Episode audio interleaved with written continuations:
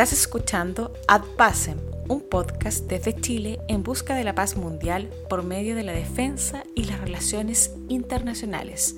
Con ustedes, Sergio Molina. Bienvenidos. En este episodio de definición y en preparación para nuestro episodio principal sobre el Tratado de Versalles, exploraremos el concepto de paz cartaginesa. En primer lugar, Comenzaremos por definir la paz cartaginesa como la imposición de un tratado de paz brutal, tan severo que puede exigir el sometimiento total del bando derrotado o incluso llegar a su destrucción.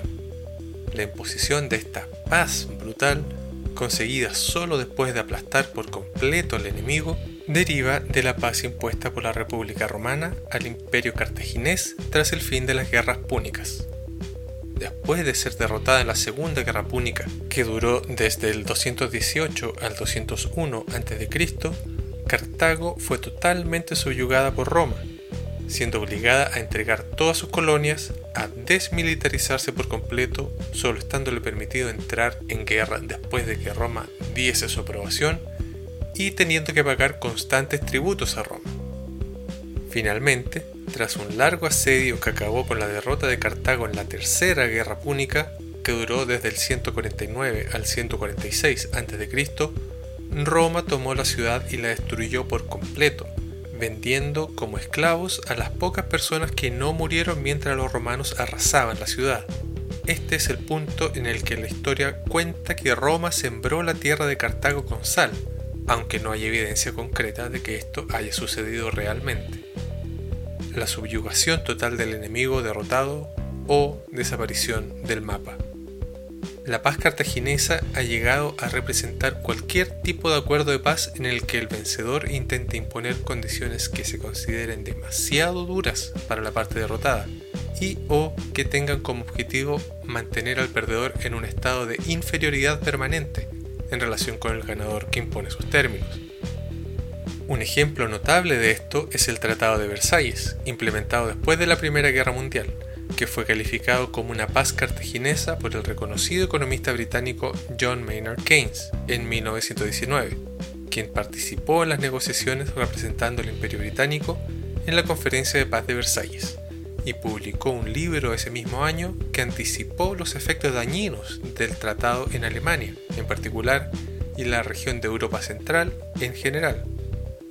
El Tratado de Versalles ha sido señalado por algunos como responsable del surgimiento del partido nazi y la subsiguiente Segunda Guerra Mundial.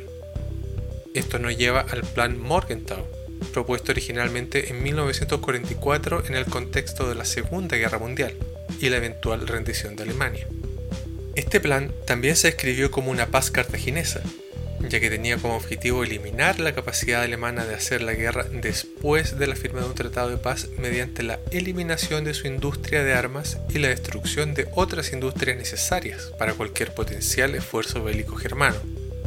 La desindustrialización de Alemania habría reducido su poder e influencia en la región, pero estudios también mostraron en ese entonces que su implementación habría resultado en la muerte por inanición de hasta 25 millones de alemanes. Afortunadamente, este plan no se implementó y fue reemplazado por un enfoque alternativo que apuntaba a la reconstrucción de una Alemania estable y productiva. Este sería el plan Marshall.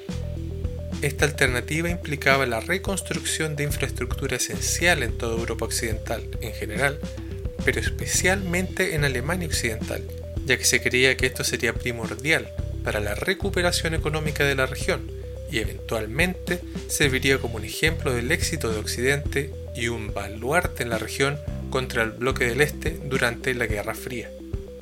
Una paz cartaginesa, resultante de la imposición de duras condiciones que pueden ser consideradas humillantes por la parte derrotada, puede no ser necesariamente la causa principal de un nuevo enfrentamiento militar, pero ciertamente es importante reconocer que puede iniciar un proceso que conduzca a uno una paz justa al final de un largo conflicto armado es importante para no sembrar la semilla de una nueva conflagración, y es en este escenario donde la participación de la comunidad internacional es primordial, ya que puede brindar los foros necesarios para permitir la ventilación de cualquier descontento y servir en la mediación y resolución pacífica de cualquier conflicto. Bueno amigos, ese es el final de este episodio. Gracias por escucharnos. No olviden suscribirse al programa en su aplicación de podcast favorita y si realmente les gustó, pueden seguirnos y ayudarnos a crecer a través de una contribución mensual al convertirse en secretario, cónsul o embajador en patreon.com slash podcast y formar parte de nuestra comunidad. El enlace está en las notas del programa. Nuestro tema musical es proporcionado por Kevin MacLeod bajo una licencia Creative Commons. Soy Sergio Molina, despidiéndose. Hasta la próxima y sigan avanzando hacia la paz.